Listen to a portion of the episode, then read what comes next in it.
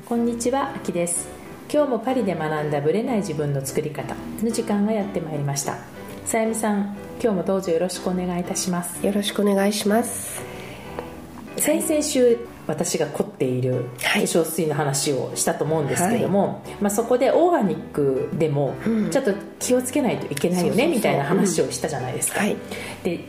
ねその話の後思い出したんですけども、うん、私がある方とお会いした時にすごい面白いソフトがあるの知っているってアプリを知ってるって言われて知らなかったんですけど、それがね面白い。の、ね、なぜかっていうのを今ちょっとご紹介しますけど、はい、その名前がまず面白くてユカって言うんですよ。ユカ人の名前人の名前みたい。もう本当、うん、YUKA なんですよ、はい、そのユカはどっから取ってきてるか分かんないんですけども、うん、このユカっていうアプリが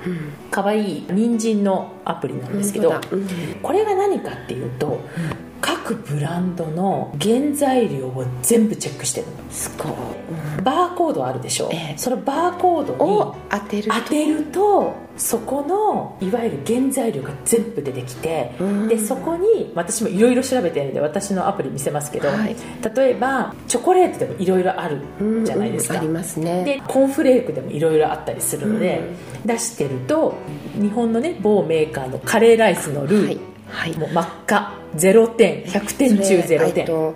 一応フランスに入ってきてる場合はフランス語で ingrédients そう、ね、出てます、ね、出てますよね。それを、はい、全部、まあ、バーコードを見せると。バーコードを当てると、うん、分かるんです、ね、分かるんですよ。でそこで化学調味料入ってるぞと、はい、変な油入ってるぞと、はい、お塩の量は多すぎるとか、カロリーが高い、まあ、このこのメーカーのカレーに関して言えば、例えばそうプロテインとか食物繊維とかはまあまあいい数値、はい、糖分もいい数値なんだけども、はい、その化学調味料系のこととか、うん、油のものとか塩とか出てるので、うん、100点中0点なのね。もうすごい。でここ赤ランプがついて、えー、モベって出るんですけど悪いってバッドですよね、うんうんうん、っていうのがこれがまた笑っちゃうくらい大体のブランドをカバーしてるの、うん、すごいですね。日本の輸入食品まで。そう。まあフランスのものとして入ってるものなので、私アジア系のはさすがに入ってこないかなと思ったら、うん、結構細かく調べてる。すごいですね。すごいんです。でこれね私結構楽しくて時間ある時スーパーでいろんなのスキャニングしてて。私もしなきゃ。そうこのアプリぜひおすすめです、はい、だから自分では悪くないなと思ってるものでも、えー、例えばこれに関しては糖分が高すぎるとか、いろいろ表示が出るんですね、うん、だから私もいろんなチョコレートをこう全部スキャニングしてまあ大体が甘すぎるって出るんですよ。フランスの甘いですよね。でオーガニックの糖分が入ってないココナッツツミルクのシロップみたいなものとかでやって、はい、ベジタリアンの人にでも食べれるものとかやってるものでもやっぱりオレンジなんですよ。信号と一緒で緑オレンジ赤みたいなランプがつくんですけど、はい、やっぱカロリー的には高すぎるし、うん、その分砂糖は気をつけてでも油が強すぎるとか、うんうん、結構出てるんですよねでやっぱりどういうものが緑のランプとしてつくかっていうと、はい、もっとベーシックなオーガニックの卵とか出すと大丈夫。大丈夫だったりだからもう本当にツナ缶から何からもう最近楽しくって いろいろチェック。でビスケットも、えー、例えば自分が子供たちに普通に配っているビスケットも、はい、えちょっとやっぱこの部分ダメかと思った時に、笑っちゃうのが、うん、そのレコメンダションっていう形でこの代わりにこれはどうだいっていう別の商品を出してくるんですよ。ね。そう。それはいいですね。だからオーガニックでもやっぱり糖分が強すぎるとかいろいろあるじゃないですか、でも同じ例えばビスケットだったらこっちの方がまだいいよとか、はい、いろいろ出してくんですよ。すごい賢い。賢いんですよ。だからあのチョコレートクリームっていうんですかね。パンの上に塗ったりするとか。ヌテラみたいな感じですね。ヌテラやってないですけど、はい、多分バッドって出ると思うんですね、うんうん、で私うちが使ってるやつのオーガニックのやつでもやっぱり甘さが甘すぎるから、うん、その分こっちの方がいいよとか。そうなんですか。チーズもこれだったらこっちの方がいいよとか。そうなんだ。面白い、うん、面白いんですよ。だからまあ、フランスに住んでる方しかちょっと使えないとは思うんですけど、はい、フランスに住んでる方はぜひこのアプリゆか、うん、ゆかって可愛いでしょ？女の子の名前で。あの日本もそういうアプリあるんですかね？いやあったらすごく喜ばれると思うんですよね、まあ、でも日本はいろんなものが入りすぎてるので、うん、そんな感じがする。大変なことになっちゃうんじゃないかなみたいな。まだフランスってコンビニもないじゃないですか、はい、だからコンビニ食みたいなのがないし一切。その分まだ私なんとなくちょっと救われてる感はありますよね。あるんですよ、うん、うん、だって子供たち一切そういった出来合いのものとかあんまり自分たちでも買ってこないし。そうですよね、はい、基本的には家で何か食べる作ったものを食べるとかまたはおやつフルーツとかっていうことも多いし。そうですよね。なんとなくねそこは多少まだ救われてるのかな。だ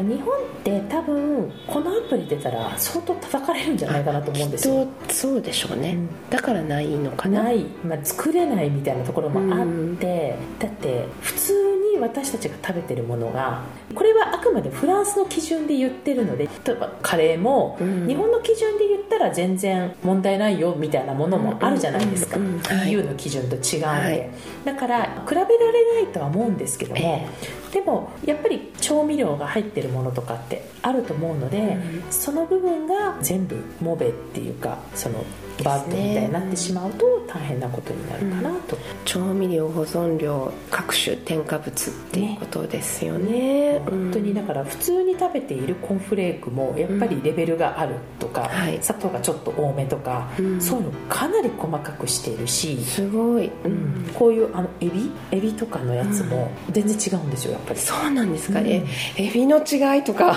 そう。やっぱあの 塩加減があるとか、保存量が若干入ってるとか、えー、そういうのを細かく見るので、うん、あ値段が高いからクオリティがいいわけでもないんだってここで分かるんですね私確かにね。確かに。私実は冷凍のフライドポテトの添加物、はいはい、っていうかイングリディエントチェックしたんですけれども、はい、結構有名な会社のものほどいろんなものを入ってる入ってるんですよ。でも例えば本当にあるスーパーのプライベートブランドの適当に作った、はいうん、適当にそうおそらく適当に作ったフライドポテト、はい、見るともう本当にシンプルなんですよ。じゃがいもと。余計なものが入ってないの。あこれはいいやと思って。逆にねそれを買い始めましたね。家でいちいちフリットとか作ってる余裕がないので。時がね、はい、そういうふうに。あこれすごいいいと思って値段じゃない。そう。ね、うん、値段とかあとやっぱブランドのネームじゃないっていうのが、もうこれで全部出ちゃってるので、私もだからあもうこれ買うくらいだったら、そのカレー粉ももう自分で粉混ぜて作った方がいいかなとか、ね、うん、あれも本当さっきのフライドポテトも、まあ、最悪じゃがいも切ればいいんでしょうみたいな。じゃがいも切って焼けばいい。ねね、オーブンでやったりとかね、はい、すればいいだけなので、うん、そういうふうに考えるとこれなんか食生活をね見直すいいきっかけにはなってる、とにかくこうシンプルにする。ですね、うん、だから楽したい時もあるし、うん、子供たちが喜ぶっていうのもあるけれども、知った上でやるとまた違うじゃないですか。そうですね。そう。だから子供たちも家にある製品を全部スキャニングして楽しんでるんですよスキャニングしてああ食べてたものがダメって言われてるってなるとでもそうするとでも彼らも意識が。一人で暮らし始めた時とかあとはあの昼ご飯自分で選ばなきゃいけないっていう時とかね、考えるようきっかけになるかなと思って、考えるっていうのは必要ですね、だから、無意識に食べてるものがどういうものなのかっていうのを知るだけでもいいと思ってるので、うん、私はこの結果によって私はこの方針に変えましたって言っても、うん、えーっていうふうに出てもこれを見てごらんって言って これはねちょっと塩が入りすぎとかっていうと、ああそうなんだみたいな。納得してくれる。するね材料になりますね。ということで最近ちょっとね教えてもらって結構ヒットしてるアプリなのでそうなんですね、はい、フランス私もちょっとチェックします。フランス語圏の方はぜひチェックしていただきたいなと思います。はい、はい、それでは本編スタートです。はい今回は質問をまたいただいてますのでその質問を読んでいただけますでしょうか？はい人と深く付き合えない打ち解けられないコンプレックス解消をする方法を知りたいです。私は子供の頃からクラスの一部のことは打ち解けられても人付き合いが苦手でした。小学校を転校した時高校で新しい環境になった時なかなか友人ができず自分は人とは打ち解けられないんだとコンプレックスがあります。就職してからもなかなか一部のスタッフにしか心を開けずに困りました。退職後は自分の会いたい人や行きたいところやりたいことをやっているうちにどの人とでも表面的には気さくに話せるようになりました。でも気さくに話せるものの自分でどこか線引きをしていて深入りしない方がいいとか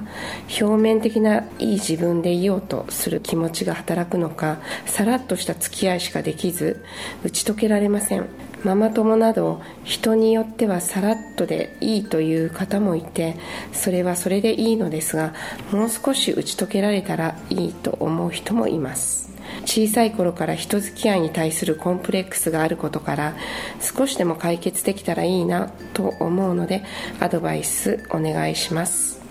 という人間関係のね人付き合いに関する質問をいただいたんですけどはい。さゆみさん打ち解け的には早いタイプじゃないですか。私あんまり問題ないですね。こういう悩みとかないない。タイプですよね、もう小さい時から。小さい時から。誰とでも入っていけるっていう感じ。結構誰とでも、うんどこにいても、うん。どの国にいても、うん。なんか適当にうなんとかなってるかなみたいな、なるほどね、もしそういう方から見て、うん。こういう彼女みたいな、うん。打ち解けられないみたいな人に言ってあげられるとしたらどんなことを言ってあげられますか、人のことを気にしないうん、うんうん。ということしかないんじゃないですかね。自分がいかに自分でいられるかというか、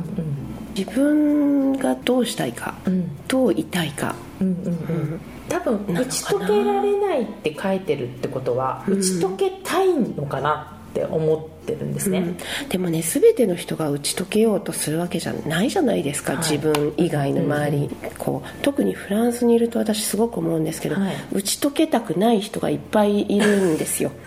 この人たちは心を開きたくないなっていうのが分かる人がいっぱいいるんでそういう人たちは適当に掘ってます、要は打ち解けなくても全然気全にしない、然、うん、向こうも全然その気もないから、だけどこうやっぱり打ち解けたいと思ってる人もいるんですよ、時々、はい。はいはい。そういう人たちってやっぱり絶対何か話してきたりアプローチしてきたり何かこう会話をね、うん。取ってこようとすると思うんですよ、はいはい。それは日本であろうがフランスであろうがあんまり関係ないと思うんですけど。そういう人たちにはそれにポンって乗ってしまえばいいだけでだから多分さゆみさんみたいなタイプの方が来てくれたら、うん。打ち解けられるきっかけが多分あるってことですよね。相手によるってことなだと思いますけどね。でも私も人を見ますよやっぱり。打ち解けやすいタイプかどうか、このこの人どうなんだろうな。ってまあでも大体なんとなく喋り方とかそれは察知する。学校の子供たちのクラスの不警戒とかでも分かりますよ、そういう時はじゃあまずその1回目はうん。あまり気にしないでまず行ってみる。もうとりあえず見てみて様子を見るみでたいな。で思ってるあ打ち解けたくないんだなと思ったらその時考えるみたいな感じなんですか、やっぱりこう同じことを話してても、うん。ママたちと、すぐにそうよねって乗ってくる人もいるし全然そうじゃない人もいるし、いますよね、うん。そういうのはもうどこにいてもあることなのではい気にしない。人それぞれだから。なるほどね、そっか。じゃあ打ち解けてこう話していく時にうん。なんかポイントありますか？私はね結構深い付き合いをするうん。タイプはい。なんです、このママはすごく面白いなと思ったら、例えばママ友だったらね、はいはい。お家に招いたりとか、うん。子供たちを一緒に遊ばせたりとか、うん。家族全員をお家に招いて、うん家族みんなで交流してみようとか。そこのじゃあアクションを取るわけです取るね取る。あじゃあお誘いをしたりとか、うん。うちに来ない言った。ら向こうが乗ってくることも多いので、うん。はい、あじゃあ行くわ。そ、まあ、大体そういう人たちは乗ってきてくれるんですけども。乗らない人もまあいますからね、うん、確かにね、ね、だけどそういう人は大体わかるので、はいはい、声かけませんし。なるほどね。声、乗ってきそうな人に声をかける、はい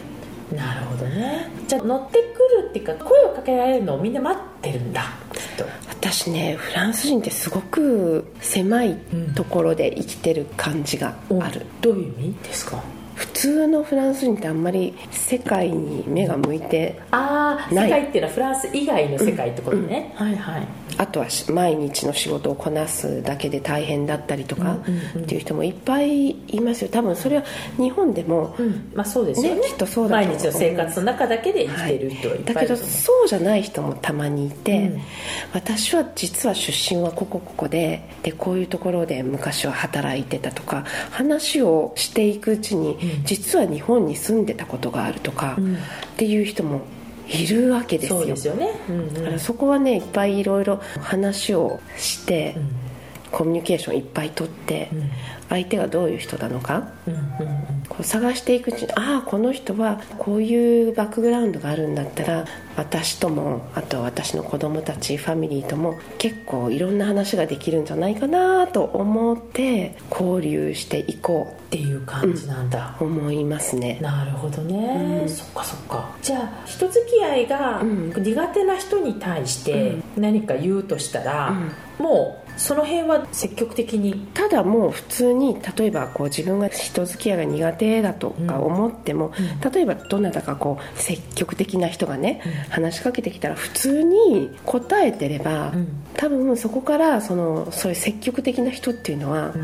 どっかこう引き出すポイントが見つけると思うんですよ。なるほど。でああこの人面白いな。じゃあもっとこういう話をしてみようとか、うん、じゃあ一緒にお出かけしてみようとか。なんか多分誘ってくるあなるほど、と思うんですよ、うんうん、で誘われなかったらそれまで終わり、終わり、でまあ何かの機会で仲良くなる場合もありますもんね。だけどなんか共通の知り合いがいたとか、同じ学校に行ってたことが分かったとか、共通項って結構大事ですよね。そう。そういうところでえーって思わずこうねそこで打ち解けたりとかっていうのがあるので、やっぱりそれ話さないとわからないから何でもいいから、はい、引き出す感じっていう感じはあるかもしれない、ね、そうですね。で自分が引き出せないんだったら、うん、誰かに話しかけてもらって引き出されるとかね、うん、引き出す側になってみるみたいなね。う、うん、とかいろいろ嫌がられるかもしれないけど質問してみるとか、要は対話的にもよくあることなんですけど、みんな自分の話を聞いてほしいんですよ実は、っていう方が多くて、だから質問をしていくっていうのは、うん、実はその人見知りする人にとっては一番ベストな方法なんですよ。そうかもしれない。だって自分のことを話すわけではなくてただ質問をね相手に投げかける。っていうことなので例えば私がさゆみさんと出会ってさゆみさんとちょっとお近づきになりたいけど私自身は自分の話をガンガンできるタイプじゃないって思ったら、うん、さゆみさんに喋らせればいいわけ要は。そうですよね、うん、だからさゆみさんに質問をする、うん、例えばどういうバックグラウンドなのかとか、今までどういうことしてきたのかとか、その子供のことどういう感じで今教育してるのかとか何でもいいから自分の興味のある範囲でやってみたらそこの中から共通項が出てきたり。そうですね、で実は、まあ、パーティーとかでもよくあるパターンなんだけど自分は質問してるだけで相手喋ってるだけ、うん、だとすると相手はなんかおしゃべりできてすごく喜ぶ、うんうん、で自分は喋らなくてもよかったみたいな。そうなんか誰かとコミュニケーションがね会話ができる。みんなハッピーなんですよ、うんだから案外みんな人の話を聞きたいわけじゃなくて自分の話をどっかで聞いてほしいみたいなところがある。聞いてほしい人があるから逆にどんどん質問していく、うん、っていうのは、ね、自分のことをそんなに喋らなくてもいいし聞かれたら喋ればいいし。そうなんですよ。であなたはって言われたらそこで初めて自分の話をするっていうだけなので、うん、季さくにとかこう打ち解けられない人にとっても負担が少なく、うん、かつ付き合い的にも楽しくできる方法かなって私は思いますね。いろいろこう質問しても乗ってくる人もいるし乗らない人もいるし、ね、そこはねそこで自分でもあダメだこの人と思ったらそこでさっさと質問終わり、うん、終わり。次行ってみようみたいな。そこで気にするからやっぱり、もうだっていろ人はいろいろですよそうなんですよ、うん、でその日の気分でも変わるからね、うん、ある意味、はい、ということでコンプレックスがある人にとってこそ私は質問力を高めるべき。それは本当いいと思います、はい、私も、はい、ぜひ参考にしていただけたらなと思います。ありがとうございました。この番組は毎週金曜日をめどにお届けしています。確実にお届けするための方法として iTunes や Podcast のアプリの購読ボタンを押せば自動的に配信されますのでぜひ購読するのボタンを押してください。また皆様からの質問や感想をお待ちしています。オフィシャルサイトはパリプロジェクトで検索していただきお問い合わせから質問や感想をぜひ送ってください。オフィシャルサイトから LINE アットやメールレターで有益な情報をお届けしているのでこちらもぜひ登録してくださいねまた次回もパリで学んだブレない自分の作り方をお楽しみに秋でした。